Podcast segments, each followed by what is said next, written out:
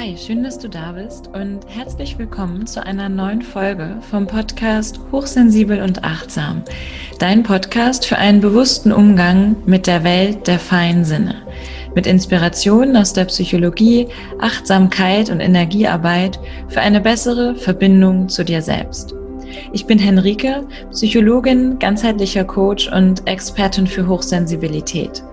Ich unterstütze dich darin, dein wahres Selbst zu erkennen, einen guten Umgang mit deinen besonderen Herausforderungen zu finden und in die Gabe deiner feinen Antennen zu vertrauen. In dieser Folge bin ich das erste Mal nicht allein, sondern dich erwartet ein Gespräch, das ich mit Britta Sperling geführt habe. Britta ist Psychologin und Musiktherapeutin und sie berät und begleitet hochsensitive und hochbegabte Kinder, Jugendliche und Erwachsene. Ich verlinke dir ihre Website und so wie du sie finden kannst in den Show Notes. Sie hat auch einen Podcast, der heißt Sensibel sein, den ich selbst sehr gerne höre und auch den verlinke ich dir in den Show Notes. In unserem Gespräch, das ich heute in dieser Folge mit dir teile, haben wir uns vor allem darüber unterhalten, wie uns das Thema Hochsensibilität im Psychologiestudium begegnet ist, beziehungsweise dass es uns nämlich nicht begegnet ist. Und wir sprechen über die Risiken und auch über die Chancen, die wir sehen, das Thema Hochsensibilität noch mehr in den universitären Kontext zu bringen oder beziehungsweise es in einem Psychologiestudium zu verankern. Ich wünsche dir viel Spaß bei diesem Gespräch und fühle dich ganz herzlich dazu eingeladen, deine Gedanken oder Erfahrungen mit mir beziehungsweise mit uns zu teilen. Mach das gerne über die Kommentare direkt beim Podcast oder auch über Instagram, wenn du mir da folgst. Da gibt's ja auch immer einen Post zu jeder Folge.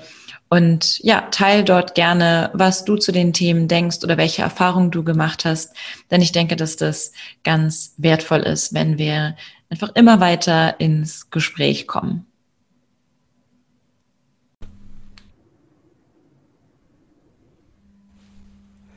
Henrike, wir haben uns ja im Vorfeld dieses Gesprächs schon ein bisschen ausgetauscht und haben festgestellt, dass wir irgendwie beide, also die Grundlage unserer Arbeit oder unserer ähm, Themen, über die wir sprechen, ist ja das Hochsensibilitätskonzept nach Aaron. Also die Idee oder die Vorstellung, dass es eben bestimmte Menschen gibt, die mit einer intensiveren oder empfänglicheren Wahrnehmungsfähigkeit ausgestattet sind, wenn wir es jetzt nochmal kurz zusammenfassen. Und wir haben uns darüber ausgetauscht. Ich habe das auch schon an der einen oder anderen Stelle mal mit anderen Kollegen, Kolleginnen gemacht, ähm, dass wir ja beide in unserem Psychologiestudium keine Begegnungen, keinen Kontakt mit dieser Idee oder diesem Konzept hatten. Ähm, das ist ja etwas, was aus Amerika ähm, sozusagen hier rübergekommen ist. Im Moment ja auch, muss man sagen, sehr boomt, kann man fast schon sagen. Aber ja durchaus eine Fundiertheit hat. Also es ist ja nicht irgendwie völliger unwissenschaftlicher Mumpitz, sondern es ist ja durchaus was, ähm, was auch erforscht wird, was, ähm, ja, ich glaube, so langsam doch hier und da auch mal in die universitäre Lehre reinschlüpft in Form von einzelnen Lehrveranstaltungen. Aber ich glaube, wir beide sind uns da einig, dass eigentlich die, ja, die, die Relevanz oder die Wichtigkeit der ganzen Thematik äh, nicht nur in ein Seminar gehört, sondern wahrscheinlich, äh, ja, noch etwas größer, ähm, ver größeres Verständnis eigentlich bräuchte. Denn das, wo wir, wir uns ja mit beschäftigen im Psychologiestudium, ist ja ein sehr, ja, ein sehr klinisch orientiertes, ein sehr pathologisierendes äh, Verständnis einfach von Wahrnehmungsprozessen und Erlebensprozessen. Und erstaunlich ist, dass wir beide ja im Grunde erst außerhalb des Psychologiestudiums ähm, mit Aaron in Kontakt gekommen sind oder mit der Idee des, ähm, ja, der Wahrnehmungsbesonderheit und ähm, man ja eigentlich meinen könnte, ja, so als Psychologe müsste man davon ja wohl eigentlich wissen. und das hat ähm, also bei mir auf jeden Fall auch zu einem längeren Prozess geführt, mich da intensiv mit zu beschäftigen. Ich glaube, eines der ersten Bücher war damals ähm, von Rolf Selin und Birgit Trappmann-Kor, die hat auch ein sehr gutes geschrieben, wo sie auch schon diesen schmalen Grad an Reizüberflutung, Überstimulation und Unterforderung so schön rausarbeitet und ähm, irgendwie habe ich von Anfang an das Gefühl gehabt, ja, in diesen Büchern oder in dieser ganzen Literatur die man zwar durchaus auch als populärwissenschaftlich bezeichnen kann, aber ähm, da steckt irgendwie mehr drin, als man so auf den ersten Blick vielleicht meinen sollte. Du hast es, glaube ich, ähnlich erlebt, wenn ich das so richtig verstanden habe. Wie war das bei dir, Henrike? Ja, ganz genau. Also ich bin auch in meinem Psychologiestudium diesem Thema nicht begegnet, sondern es war sogar so, dass ich zu der Zeit auch das von mir selbst so noch nicht wusste, beziehungsweise eben, ja, mir die Worte fehlten, um auszudrücken, wie ich bin und wie ich die Welt erlebe. Und ja, bin es, bin einfach nicht darauf gestoßen im Psychologiestudium und finde es genauso, wie du es gerade ja schon gesagt hast und auch auf den Punkt gebracht hast. Es, ähm, es gehört aber meiner Meinung nach durchaus da mit hin in die universitäre Lehre weil wir, ja, es ist durchaus im Vergleich zu vielen anderen Konstrukten, die wir in der Psychologie haben, schon noch ein junges Forschungsfeld. Ne? Also es sind ja um vielleicht ein bisschen mehr als 30 Jahre. Das ist in der Forschung jetzt noch nicht so lang. Ja. Das heißt, ich sage das immer so ganz gerne, wir haben auf vieles schon sehr fundierte Antworten und gleichzeitig sind einfach auch noch viele Fragen offen. So, ganz klar. Mm, aber für mich ist auch das eine ganz wichtige Grundlage, das in die, in die Universitäten zu bringen, weil dort dann ja auch wieder Studierende darauf aufmerksam werden und ja auch sich dann mit Themen sind, sei es in Bachelorarbeiten, Masterarbeiten, auch Möglichkeiten haben, sich damit auseinanderzusetzen ja. und damit ja auch einen ganz wichtigen Beitrag dazu leisten, immer mehr verschiedene Facetten davon ähm, ja, zu, sich anzuschauen, zu untersuchen, zu Eins gucken, der, wo die ähm, zusammenhängen eins der Hauptschwierigkeiten ist ja auch, glaube ich, nach wie vor, dass ähm, dieses Konzept so relativ schwierig zu operationalisieren ist. Also das ist ja auch immer das, was so als Kritik auch ähm, von der, ich nenne es jetzt mal Gegenseite, von den Kritikern kommt, äh, dass einfach empirisch so schwer zu klären ist, ob Hochsensibilität wirklich eindimensional ist, also eine einzige Sache oder ob das eigentlich ein Phänomen ist, wo viele andere psychologische Variablen mit reinspielen und wo dann eigentlich ähm, das schwer greifbar wird und irgendwie sich so vermischt. Und wir haben ja irgendwie letztendlich tatsächlich in Anführungszeichen nur diesen Fragebogen nach Aaron, an den sich auch alles orientiert. Und das sind letztendlich so Selbstauskunftsfragen. Und irgendwie gilt dieser Fragebogen als nicht besonders valide. Das ist zumindest so mein Stand der Dinge. Und demnach äh, ist das wahrscheinlich auch so ein bisschen der Grund, warum es nicht wirklich bisher tief verankert ist. Aber die ganzen Ideen oder auch Hinweise, die wir immer mehr so bekommen, dass es wirklich, naja, ich sag mal auch so in Angrenzung an diese ganzen Phänomene wie den Asperger-Autismus, die Hochbegabung, Synästhesien, dass es da irgendwo auch neurobiologische Grundlagen gibt, ne? dass es da Filterschwächen gibt oder ja, dass die Gehirne auf eine andere Art arbeiten, verarbeiten, ähm, die gibt es ja durchaus auch. Und ja, wie du auch sagst, wahrscheinlich sind wir einfach noch nicht so weit, dass die junge Generation vom Psychologen sozusagen diese Idee auch mit auf den Weg bekommt. Und ja. dann kommt es immer wieder dazu, ähm, dass also bei mir Klienten irgendwie sowas sagen wie, ja, mein Therapeut, ich habe dem auch gesagt, dass ich hochsensibel bin, aber der ist da gar nicht so richtig drauf eingegangen. Kennst mhm. du sowas auch? Ja, ich kenne das sogar noch extremer, dass mir berichtet wird, dass dann Menschen gesagt wurde, nein, das kann nicht sein, das gibt es nicht. Das gibt es nicht, ja. Und das halte ich einfach für sehr ähm, schwierig. Denn ja. auf der einen Seite, ja, diese, diese Kritik, die da kommt, im Sinne von, wir können es noch nicht klar genug abgrenzen. Also wenn ich ganz mit einer ganz wissenschaftlichen Haltung daran gehe, dann haben wir ganz klar das Problem oder ja noch die Herausforderung, dass wir verschiedene Studien haben, und es aber immer in der Wissenschaft wichtig ist zu sagen, wie, wie mache ich etwas überhaupt messbar? Das heißt, reden wir da überhaupt alle von dem Gleichen und wo fängt das jetzt an und wo hört das auf und womit hängt das alles zusammen? Und das ist schon eine, wie ich finde, berechtigte Kritik. Also das will ich, da will ich gar nicht, gar nicht gegen sprechen und sagen, doch, doch, wir wissen alles. Ähm, nur erstens haben wir das bei anderen komplexen Konstrukten genauso. Also dieser ganze Bereich zum Beispiel der Resilienz, der psychischen Widerstandsfähigkeit. Mhm da sind wir zwar schon weiter und nichtsdestotrotz sind da auch viele Fragen offen und es muss auch immer wieder genau geschaut werden, was messen wir da wirklich. Also das heißt, es gibt einfach auch in ganz anderen Bereichen noch junge Forschungsfelder. Und deswegen finde ich es sehr wichtig, sich diesen Punkt bewusst zu machen und sich auch, also auch klar zu machen, wo wir da stehen. Dass mhm. wir haben keinen absoluten Fragebogen, auf den wir uns verlassen können, bei dem wir wirklich sagen können, der ist so valide, dass wenn ich diesen Fragebogen ausfülle, dann dann ähm, ist es eine Diagnose, dann ist es bewiesen. Dann, ja. Genau, also das haben wir nicht und deswegen ist das und ich finde es wichtig, sich dann auch nichts anderes zu behaupten, ja. sondern dass sich das auch, das auch klar, ähm, ja, klar zu kommunizieren.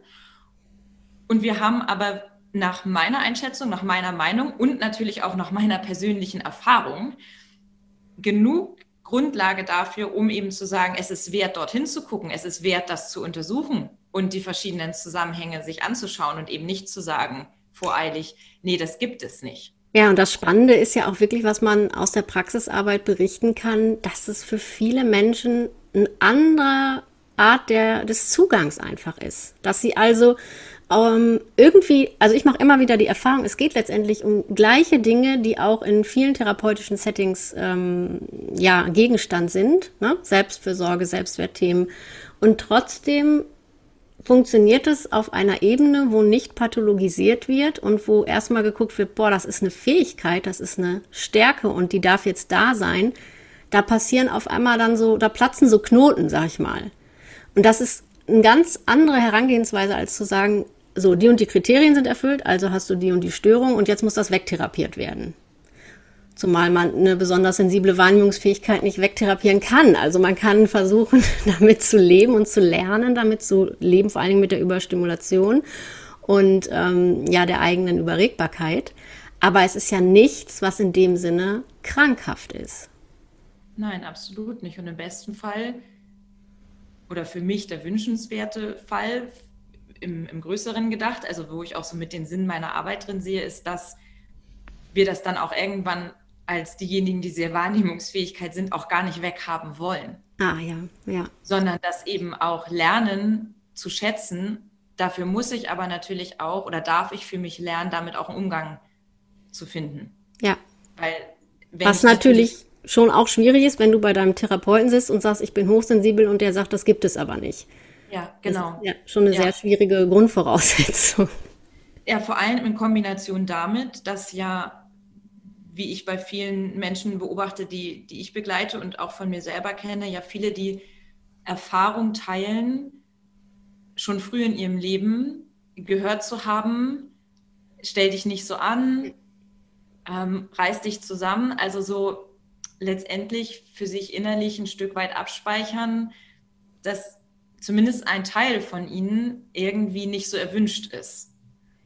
Und ja, beziehungsweise auch die eigenen Wahrnehmungen werden eigentlich permanent negiert. Ne? Das heißt, wie soll ja. man dann auch lernen, aufgrund der eigenen Wahrnehmungen sowas wie Sicherheit zu empfinden? Ne? Das ja, ist ja genau. das, was ich immer wieder versuche rauszustellen, dass da eben auch der Nährboden für diese Instabilität im Selbstkonzept ist. Ne? Ja, genau. Ja, genau.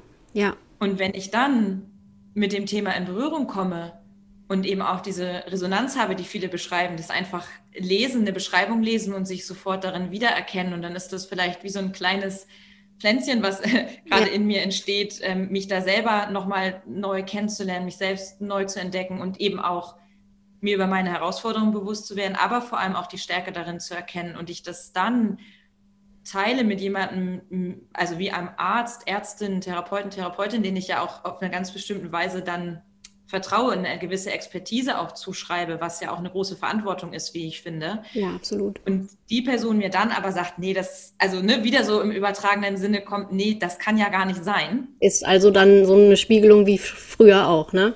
Wie wir ja, und dann entsteht natürlich ganz schnell verständlicherweise wieder Unsicherheit und vielleicht auch dann die Tendenz, ähm, eher zu sagen, ja, nee, stimmt, dann ist das vielleicht auch wieder eins der Dinge, die ich mir eher eingebildet habe. So. Ja, die nicht sein kann. Ja. Ja, ja, das ist irgendwie äh, ja ein Riesending, ein großes Fass hat man fast so das Gefühl, ähm, wo man selber auch immer so rumschleicht und gar nicht so richtig weiß, an welcher Kante man jetzt anfassen möchte.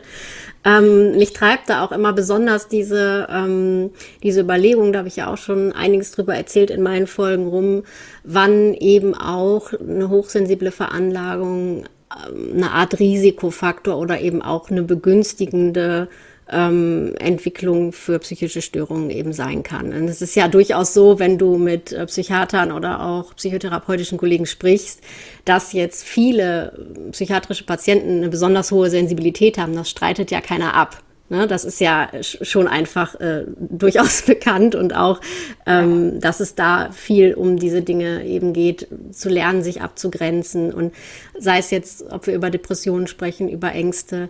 Aber so wichtig oder so interessant ist ja die Frage, an welcher Stelle wird das zur psychischen Störung und an welcher eben nicht. Ja.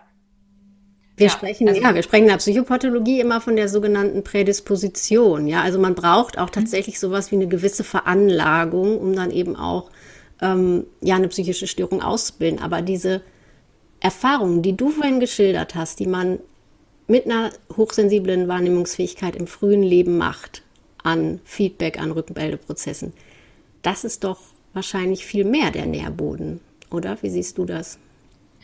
Ja, ich sehe das, ähm, sehe das auch so. Also ich, war, ich weiß um, die, ähm, um den Zusammenhang der, des erhöhten Risikos auch für psychische Störungen. Also ähm, gibt es ja auch wirklich durchaus Untersuchungen zu, die das, die das ähm, wirklich zeigen.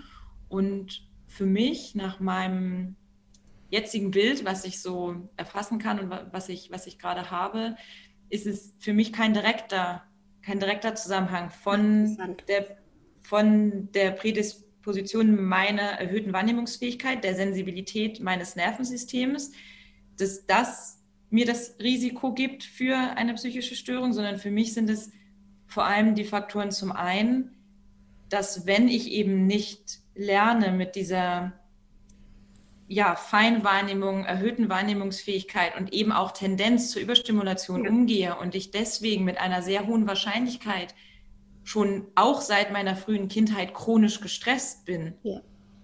Und einfach, ne, wir wissen, was, wir für, wie, was für eine große Rolle Stress spielt in Bezug auf sowohl psychische Erkrankungen als auch körperliche Erkrankungen. Also ich habe ja auch ein sehr ganzheitliches Menschenbild. Also für mich hängt Körper, Geist, Seele, Psyche, das, das hängt für mich zusammen so. Und wo es sich genau zeigt, ähm, ja, hat vielleicht noch verschiedene Hintergründe, aber letztendlich, wenn irgendetwas in meinem ähm, System, Gesamtsystem nicht im Gleichgewicht ist oder ich immer in dieser, in dem Stressmodus bin und Stressmodus heißt, ich bin die ganze Zeit alarmiert und auf Gefahr ausgerichtet, dass sich das letztendlich als Risiko auswirkt. Ja noch ein weiterer Punkt, der zwar auch mit reinspielt, aber der vielleicht ja auch sehr ganzheitlich ist, für mich aber sehr stimmig ist, dass eben viele hochsensible Menschen eher gegen ihre Natur leben als mit ihrer Natur. Ganz wichtiger Punkt, ja. Dazu gehört natürlich auch immer wieder diese Erfahrung, dieses Gefühl, äh, andere schaffen es irgendwie anders. Oder bei anderen genau. ist das doch auch so. Also immer diese Vergleichsprozesse auch zu dem, was in Anführungszeichen normal ist. Und da irgendwie immer sich als, ähm, ja, das ist dann ja auch dieses berühmte Anderssein erleben, ja. zu spüren, ähm, irgendwas ist da bei mir aber anders. Ja, genau, mhm. ich bin irgendwie anders und ja, und meistens für die meisten ja nicht ein Erleben eines neutralen Ich bin anders. Also wenn man das ganz objektiv betrachtet, könnte man sagen, ja, jeder von uns ist halt anders. Absolut, ja. Aber oft schwingt eben mit, ich bin anders im Sinne von, ich bin nicht richtig, so wie ich bin. Da ist irgendein Fehler. Irgendwas ist an mir falsch. So und, und wir haben natürlich ja eine recht wir sind ja soziale Wesen, das heißt, wir haben schon so eine Grundanpassung-Tendenz, also im Sinne von, wir wollen schon gerne da, dazugehören. Absolut. Und wenn ja. das dann irgendwie nicht zusammenpasst und ich irgendwie über, für mich selber die innere Überzeugung habe, dass mit mir etwas nicht richtig ist und ich auch vermehrt die Erfahrung mache, dass ich irgendwie nicht so richtig dazugehöre, weil ich mich, weil ich mich einfach so anders wahrnehme oder anders erlebe, dass das eben dann auch ja so ein Stück weit schleichend, aber kontinuierlich dazu führt, dass ich mich von meinem wahren Selbst, von dem, was ich in meinem Inneren bin, ja, eher wegbewege und stattdessen anfange, irgendwas zu leben, was ich denke, was ich leben muss, damit ich in diese Welt reinpasse. Das klingt jetzt so ein bisschen so, als wenn man die Wahl hat zwischen ähm, sich über anzupassen und dann ein Miteinander zu erleben, was letztendlich aber nicht echt ist, oder ähm, so ein bisschen ein sehr einsames Leben zu führen. aber äh, so muss es ja nicht unbedingt sein, wenn man nämlich eben anfängt darüber zu sprechen und ja. auch zu spüren und die Resonanz zu kriegen, es geht gar nicht so wenigen so. Ja, das ist genau. auch immer wieder was, ähm, was mich immer wieder ähm, ja so staunend dastehen lässt. Diese Zahlen tatsächlich ja auch, äh, die von Aaron selbst ja auch relativ hoch schon angesetzt sind. Du hast neulich in dem Interview noch eine neuere Studie zitiert, da hast du, glaube ich, sogar von 30 Prozent gesprochen, ja. äh, wo wir ja wirklich sagen können, ähm, naja, das ist schon eine ganze Menge. Und ja. wenn wir uns aber überlegen, dass, dass diese, diese, ja, sag ich mal, auch gesellschaftliche Ressource, die da drin steckt, wenn die ähm, sozusagen ja, dadurch ein bisschen verkommt, dass viele Menschen eigentlich gar nicht ihr Leben führen, wie es denn eigentlich ja. so vorgesehen wäre, dann ist das ja. einfach sehr, sehr sinnvoll daran anzusetzen und zu sagen, jetzt überleg doch mal wirklich, was du brauchst und ja. wie es ne, wie es geht, Stichwort Selbstfürsorge und wie kannst du deinen, deine Abläufe, deinen Alltag so gestalten, dass du eben nicht in diesen Dauerstresszustand gerätst. Ja. Genau. Und dann kommt immer wieder der Punkt, wo wir auch im Vorgespräch gerade sagten, dann denkt man, das ist doch eigentlich ganz einfach. Wieso ist es doch so schwer? Ja, und das kenne ich sowohl in der, in, der, in der Begleitung als auch bei mir selbst. Ja, ich absolut. muss mich so oft an die Dinge immer wieder erinnern. Ich, ich weiß ja, also so viele Dinge weiß ich ja auch allein aus der Fachperspektive heraus. Ja. Ja, ich beschäftige mich seit vielen Jahren jetzt mit dem Thema Stress und Stressbewältigung. Das heißt noch lange nicht, dass ich selbst immer genau ja. in, in meiner Mitte bin, sondern ich darf immer wieder gucken, ähm, wann ich auch selber überreize oder das selber zu viel wird und mich immer wieder daran erinnern. Und dann komme ich zu immer wieder bei dem Gleichen an, aber es geht auch viel darum, das immer wieder ähm, mir klar zu machen, mir bewusst zu machen. Total wichtiger Punkt. Also das heißt auch eben die Personen, die jetzt irgendwie darüber sprechen oder ähm, die da unterwegs sind, das sind keine Personen, die in irgendeiner Art äh, weiter oder mehr Erkenntnisse oder sowas haben, sondern es ist eigentlich ein, ein stetiges äh, Wandeln auf einem, ja, auf einem Weg. Und ähm, es fühlt sich einfach schöner an, wenn man da mit anderen drauf geht. Also wenn das ja. einfach, weil dann auch wieder das Bedürfnis nach Verbundenheit gestärkt wird. Ich glaube auch übrigens, dass das tatsächlich mit ein Hauptgrund ist, warum dieses Konzept immer populärer wird. Und ich hatte auch mal einen etwas kritischeren Beitrag darüber gemacht, ähm, dass es sich einfach schön anfühlt. Also wenn man einfach so, sag ich mal, bevor man irgendwo hingucken muss, schon mal gesagt kriegt, das darf alles sein und das ist okay und das, das ist, gehört eben zu dir. Und dann hat man auch noch vielleicht dieses Gefühl, oh, anderen geht's auch so, wir verbinden uns alle, prima.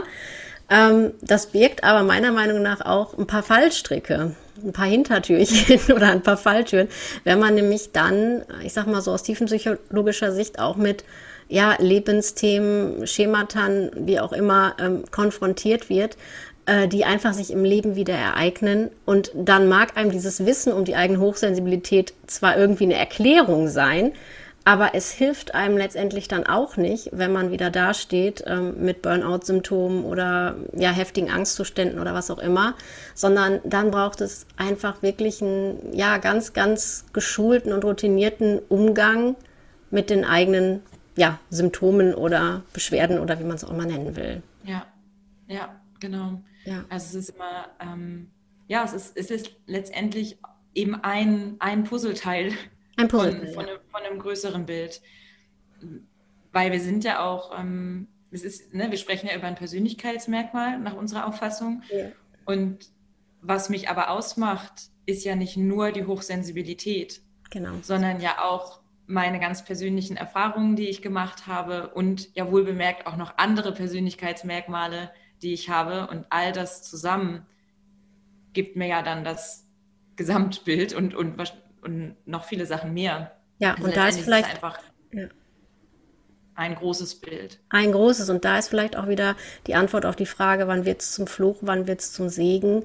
Ähm, wenn ich da eben entsprechende Erfahrungen noch zusätzlich in der frühen Kindheit gemacht habe, dann ist vielleicht die Prädisposition für die Entwicklung einer psychischen Störung einfach größer. Ja.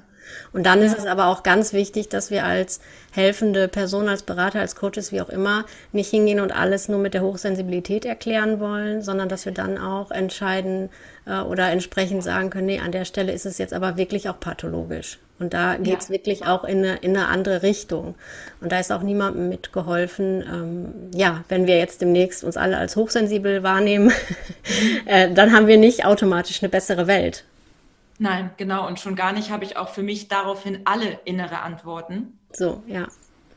Und ähm, ich finde es auch, wir hatten es ja auch ähm, in, unserem, in unserem Gespräch vorher schon kurz gesagt, dass ich das auch oft so ein bisschen so sehe, wie auch ähm, ja, so wie verschiedene Stränge in meiner persönlichen Entwicklung. Also ja. zum einen zum Beispiel zu erkennen, okay, da ist eine besondere Sensibilität, eine besondere Wahrnehmungsfähigkeit. Und was mir, also dieses Erkennen gibt mir ja die Möglichkeit, meine eigene Vergangenheit nochmal anders einzuordnen oder mich selbst besser darin zu verstehen und mich aber natürlich auch in meinem jetzigen Erleben besser zu verstehen und besser einordnen zu können. Und darin sehe ich auch schon eine sehr große Ressource und es kann aber natürlich auch insgesamt, wenn ich mich mit mir selber beschäftige, wirklich in diesen ja, Kontakt mit mir selber gehe, auch da, dazu kommen, dass ich dann darüber erkenne, vielleicht auch mit, mit einem Coach mit oder in einer Beratung, dann auch festzustellen, dass ich gewisse Erfahrungen gemacht habe, vielleicht im Zusammenhang mit einer hohen Sensibilität oder auch unabhängig davon, die ich noch nicht ja, verarbeitet habe, beziehungsweise die sich eben auf mein jetziges Erleben auswirken. Und dann gibt es ja glücklicherweise viele verschiedene therapeutische Ansätze, äh, die ich eben auch nutzen kann. Und das ist dann für mich aber etwas, was ja dann durchaus parallel, also wie parallel oder einfach an einem weiteren Strang hm, ja, einfach stattfinden sollte oder, oder angegangen werden sollte. Und dann schließt das eine das andere nicht aus. Total gut, ja.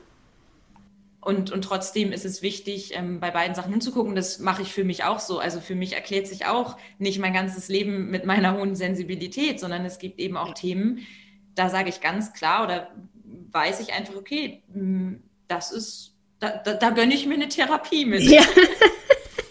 Ja, genau. Das ist ja auch ein bisschen Luxus. Also, dass man ja. einfach da, da hinschaut und ähm, um das noch besser zu verstehen und dann auch ja. letztendlich das Stichwort Verarbeitung ist gerade gefallen, finde ich dann in dem Moment auch sehr wichtig, dass es einfach auch ähm, dann irgendwo seinen, seinen Platz sein, einnimmt, so im ganzen Selbstverständnis. Darum geht es ja, ja. häufig auch, ne? wenn ich eben ein geklärtes und ein aufgeräumtes Selbstverständnis habe, dann kann eben auch eine ganz andere Grundruhe einkehren. Da muss ich nicht sozusagen ständig auf der Suche sein ähm, nach Identitätsgefühl, nach Identifikation. Ne? Wo gehöre ich jetzt zu? Zu welcher Gruppe? Was macht mich aus? Sondern dann empfinde ich einfach aus mir selbst heraus eine Form von Sicherheit oder Genügsamkeit. Ja, dass ich auch ja, ähm, ja dann weiß, es ist in Ordnung so.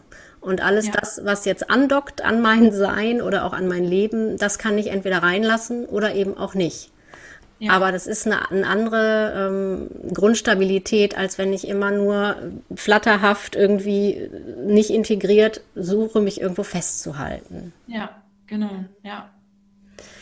Du gehst ja sogar ähm, in deinen Ausführungen, Henrike, ich fand es eine großartige Folge im Übrigen, ähm, noch so ein Schrittchen weiter. Du sprichst ja sogar über Wahrnehmungsphänomene, die du so mit dem Begriff feinstoffliche Wahrnehmung zusammenfasst. Ähm, ich weiß auch, ähm, dass in dieser ganzen ich nenne es mal Hochsensibilitätsszene, Community, wie auch immer. Es gibt ja auch Personen, die tatsächlich unterscheiden zwischen hochsensibel und hochsensitiv. Ich mache das nicht, ehrlich gesagt. Ich benutze am liebsten den Begriff hochsensitiv.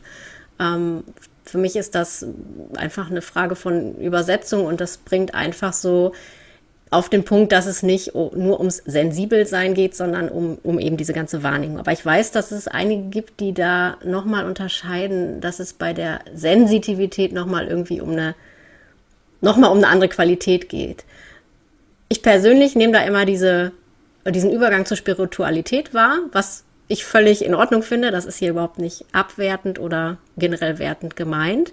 Ähm, du hast im Vorgespräch zu mir selber gesagt, du hast da auch so quasi wie zwei Bereiche, so ein bisschen das spirituelle Erleben und das ähm, wissenschaftlich fundierte, aber beides darf auch nebeneinander sein. Ja. Und ich, wie gesagt, ich fand die Folge total spannend, großartig. Da können sicherlich äh, viele, ähm, ja, auch interessanten Input bekommen. Hast du Lust, noch mal ein bisschen was dazu zu erzählen? Ja, ähm, gerne. Ich erzähle immer, also ja, grundsätzlich sehr, sehr, sehr gerne davon. Mm, und es ist, ja, also es ist erstmal, mm, okay, wo fange ich an? Also Unterscheidest du auch zwischen sensibel und sensitiv? Jein. Aha. Also ich, ich, habe es, ich habe es schon mal getan, äh, im Sinne von, ich habe durchaus mal einen Post gemacht dazu, wo ich das unterschieden habe. Okay. Mm, und das finde ich sehr spannend, was da die Intention ist, das zu machen. Weil hm. ich bin damals, ähm, damals, so lange ist es ja gar nicht her, ich spreche ja auch erst von ein paar Jahren, aber mh, mm, über diese Unterscheidung nochmal auf diesen Bereich aufmerksam geworden. Also es hat mir selber quasi geholfen. Mhm. Und merke auch oder bekomme immer mal wieder die Rückmeldungen, dass das anderen auch hilft. Mhm. Und wenn ich jetzt aber in diesen Bereich reingehe, mit dem wir ja auch hier heute gestartet sind, also wirklich ne, auch mir wünschen würde, dass dieses Thema mehr im universitären Bereich auch Einzug findet und mhm. da einfach auch noch, noch weiter, ähm, ja, einfach noch mehr Zusammenhänge untersucht werden und Erkenntnisse generiert werden. Die Seite von mir, die sagt ganz klar, nee, wir brauchen also lieber einen Begriff, den wir halt um, umfassend ähm, anschauen, weil alles andere ist so ein bisschen Be Begriffs hin und her. Was ja eh schon immer ein schwieriges so. Thema ist, ne? Genau, ja.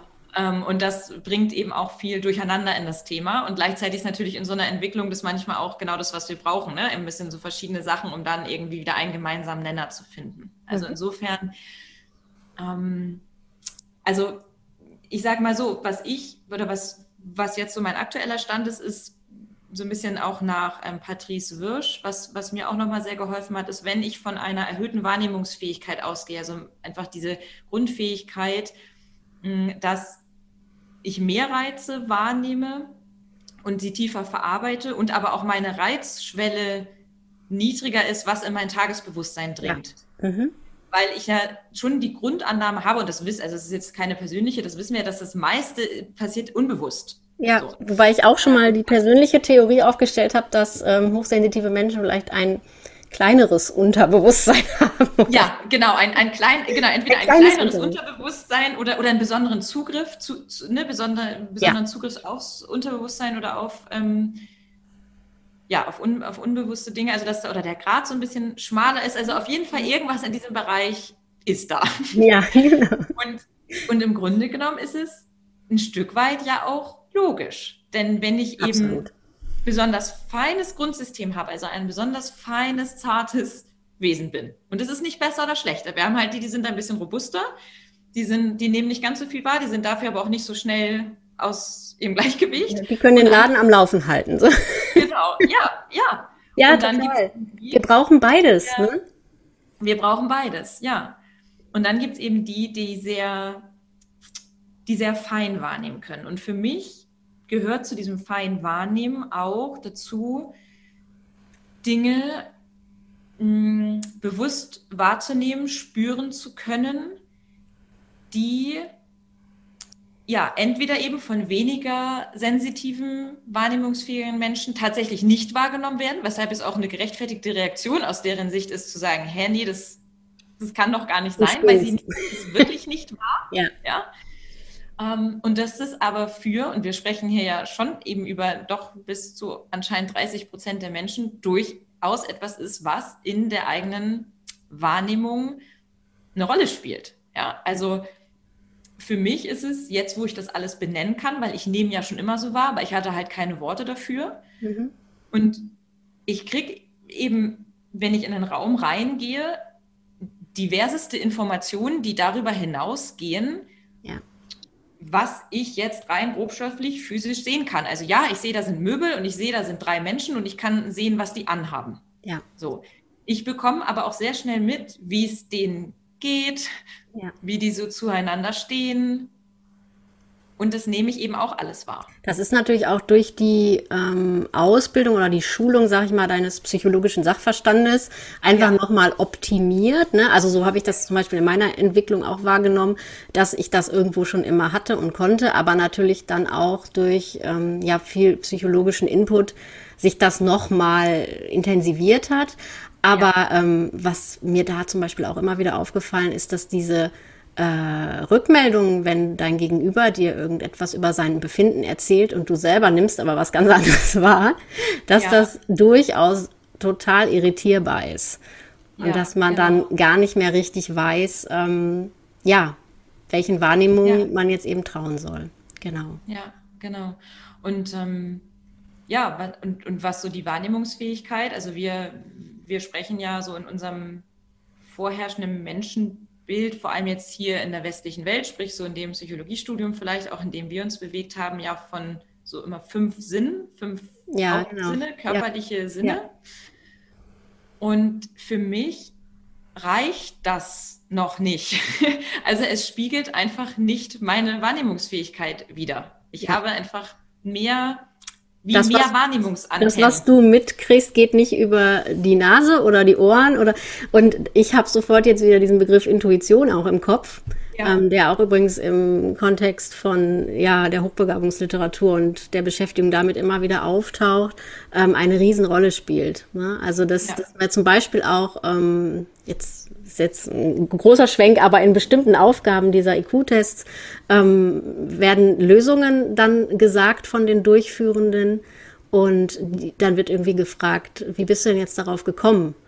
Und die können das aber gar nicht sagen, sondern also die wissen im Grunde auch nicht den Lösungsweg, sondern die sehen das einfach. Und ja. das ist im Grunde das, was man auch als Intuition bezeichnen kann. Also so ein komisches Beispiel, ähm, ich will jetzt da nicht zu sehr ins Detail gehen, aber ich bin schon so oft in meinem Leben habe ich die Erfahrung gemacht, dass ich beispielsweise vorhersagen konnte, ob ein Paar zusammenbleibt oder nicht.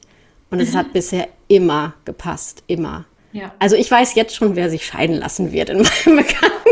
Ja, genau. Ja, und das ist natürlich auch ein bisschen gruselig für ähm, Außenstehende manchmal, ne? Ja, also wie ich das für mich mal beobachtet habe oder mal so ähm, ja selbst so ein bisschen ein, eingeordnet habe, dass mir aufgefallen ist, dass ich mit minimalen Informationen ja.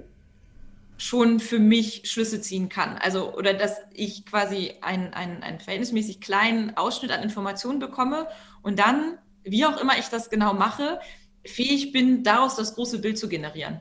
Ja. Oder ein größeres Bild zumindest. Absolut. Und, ähm, und darin sehe ich eben durchaus auch eine große Stärke, wenn ich eben auch wiederum lerne damit umzugehen und wenn ich überhaupt erstmal das selber alles einordnen kann, weil alles, was ich nicht einordnen kann und was ich nicht verstehe, hat ja auch gleichzeitig ein höheres Potenzial dafür, mich in Stress zu versetzen Absolut. oder mich damit überfordert zu fühlen. Und was auch dazu gehört, finde ich, wirklich auch zu akzeptieren und da mein nicht wirklich akzeptieren mit, also auch wertschätzend akzeptieren, dass es eben nicht alle Menschen haben und können und dass man nicht ja. automatisch dann sagt, ne, kann ja nicht mal ein bisschen feinfühliger sein oder so. Nein, das ist, ähm, wie, wie, wir gerade schon sagten, wir brauchen beides und wir brauchen eigentlich ja. eine Kommunikation zwischen Hochsensitiven und Nicht-Hochsensitiven, ja. die ganz wertfrei erstmal anerkennt, okay, offensichtlich scheinen wir hier grundlegend äh, andere Informationen zu haben, auf dessen wir ne, unser Leben gestalten. Und ja gut, da kommen wir natürlich jetzt auch in Bereiche, ne? wie wollen wir überhaupt miteinander kommunizieren und äh, wieso bewerten Menschen eigentlich immer so schnell. Also man kann von diesem Thema halt wunderschön in alle möglichen Richtungen hüpfen. Aber, aber ähm, die, Grundlage, ja. die Grundlage ist ja auch hier wieder, wie ich finde, dass ich mich selber aber auch gut einordnen kann Absolut. und verstehen kann. Ja. Und das finde ich auch in dem Zusammenhang mit der, mit der Hochsensibilität und das, das zu erkennen, deswegen ist mir die Eigenverantwortung auch ja. so wichtig dass ich eben nicht da rein verfalle oder zumindest nicht dauerhaft sage, naja, ich bin halt so hochsensibel, jetzt müssen alle Rücksicht auf mich nehmen und, und, ähm, und das ist jetzt auch für mich die, die Entschuldigung für alles und ähm, das wird dann beliebter machen, nee.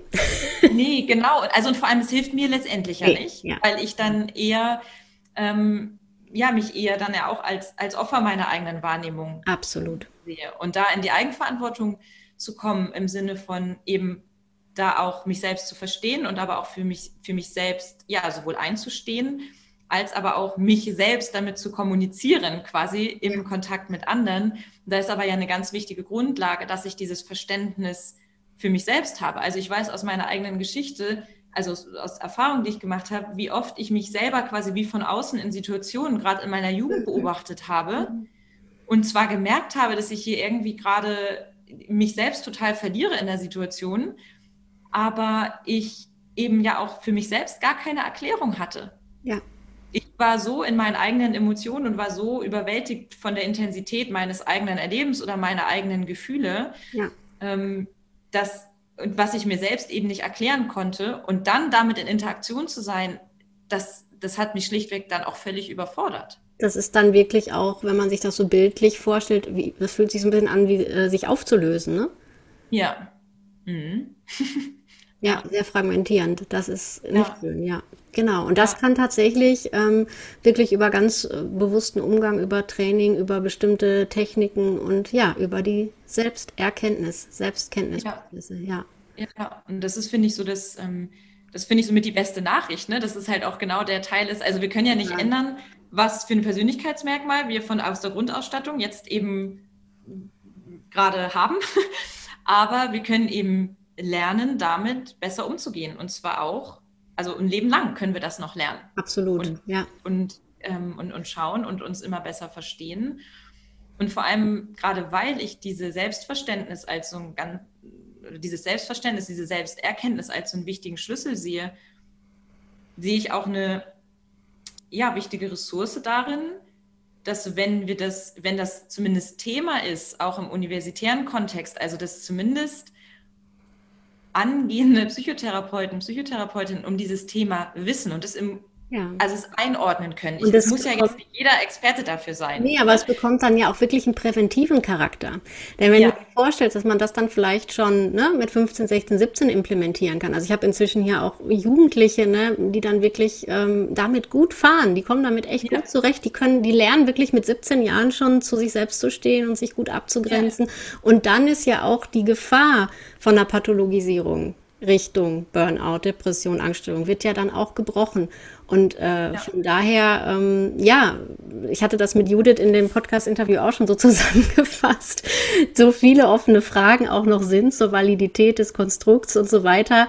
Äh, die Sinnhaftigkeit, darüber zu sprechen, ist auf jeden Fall gegeben, weil es bewirkt irgendwie ja. viel Gutes.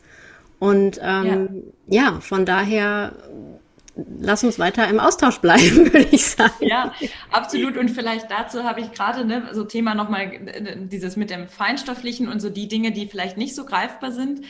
Hm, einmal noch ganz kurz dazu. Ich, ich merke so für mich, wie ich das, wie ich glücklicherweise dahin komme, dass ich das in, in meinem eigenen Sein und auch in meiner Arbeit miteinander ver, verbunden bekomme oder das eben miteinander verbinden darf auch. Das musste mhm. ich mir selber erstmal erlauben, weil ich auch lange dachte, ich muss mich für eine Seite entscheiden. Ja, und eben beide Seiten sehr schätze. Also ich, ich liebe die Psychologie als Fach, die Wissenschaft. Also das finde ich ist einfach. Ja, wir also sind ja auch meines geschult, Studiums. Wir sind ja auch geschult im wissenschaftlichen Denken und dann. Ja, und auch im Wissenschaft. Ja Arbeiten. Ich habe viel an der Uni gearbeitet, an verschiedenen Studien und fand es immer hochspannend und gleichzeitig hat es mir nie ganz gereicht. Also mir hat einfach immer noch ein, so wie ein Teil gefehlt, der einfach darüber noch, noch, noch hinausgeht oder was vielleicht noch ein bisschen den Blick einfach ein bisschen weiter macht, ein bisschen ganzheitlicher macht. Und ähm, für mich ist es einfach nicht entweder oder, sondern es sind einfach nochmal zwei verschiedene, oder nicht nur zwei, sondern insgesamt mehrere Ebenen, mehrere Puzzleteile, die letztendlich zu ja, verschiedenen oder zu einem großen Bild führen oder zu verschiedenen Perspektiven. Ja. Und das, das, ist etwas, was mir sehr geholfen hat. Ja, kann ich so. Und was, und was ich dazu eben gerade letztens so im, in, im gelesen habe, ein Satz gerade so im, im Bereich ähm, ja, feindschaftliche Wahrnehmung oder es wird ja auch gerne übersinnliche Wahrnehmung genannt, wo viele schon denken, uh, spooky, übersinnlich, aber übersinnlich heißt eigentlich erstmal nur, dass das eine Wahrnehmung ist, die jetzt eben nicht übers physiologische Ohr reinkommt, sondern ja. halt irgendwie eine andere, also eben über diese fünf Sinne hinaus. Und dass, dass es vielleicht auch darum geht, so insgesamt, wenn wir mal ganz groß gucken, so in, in, in der Entwicklung von, von, von uns auch als Menschen, dass wir nicht darauf warten, bis die Wissenschaft uns sagt, hey, das gibt's und dann ist es okay, mhm. sondern dass wir eben im Austausch sind und uns auch über den Austausch erfahren, also uns selbst und uns auch gegenseitig und das dann in die Wissenschaft bringen und das dann untersuchen und das dann so zusammenbringen. Super. Und ich finde beide Seiten wichtig, ja, aber dass wir jetzt auch nicht sagen, das gibt's erst, wenn uns die Wissenschaft das Ergebnis liefert. Wir machen ja auch als Menschen die Wissenschaft. Das heißt, wir Absolut. dürfen ja auch intuitiv äh, vielleicht die Themen äh, reinbringen oder unsere Erfahrung teilen, um dann einen Anhaltspunkt zu haben, was was machen wir in der Wissenschaft. Und genau und das weiß, wo wir äh, vielleicht mit diesen Themen in ein paar Jahren stehen. Ja, und äh, Aaron hat ja im Grunde genau das gemacht. Ne? Also ja. Sie hat Beobachtungen aus, auch aus ihrem eigenen Erleben und aus ihren eigenen ja, Erfahrungen in, in die Universität getragen, in die Forschung getragen. Ja. Und damit hat sie, denke ich, einen großen Dienst geleistet. Denn das ist die Grundlage, dass überhaupt inzwischen da sehr, sehr viel hingeschaut wird. Natürlich kennt, ne, wir kennen jetzt auch nicht immer jede Studie, also, ähm, aber ich glaube, dass es da inzwischen wirklich viele Aktivitäten gibt in dem Bereich. Und ich bin auch sehr gespannt auf den Blick in 15 oder 15 Jahren. Ja, also ähm, ich, ja. spätestens dann machen wir die nächste Podcast. Ja, genau. Und damit verabschiede ich mich für diese Folge und freue mich, wenn wir uns in der nächsten Folge hören, in der es um Stärken von Hochsensibilität bzw. einer besonders feinen Wahrnehmung geht. Bis dahin wünsche ich dir eine wunderbare Zeit und bis zum nächsten Mal beim Podcast Hochsensibel und Achtsam, dein Podcast für einen bewussten Umgang mit der Welt der Feinsinne.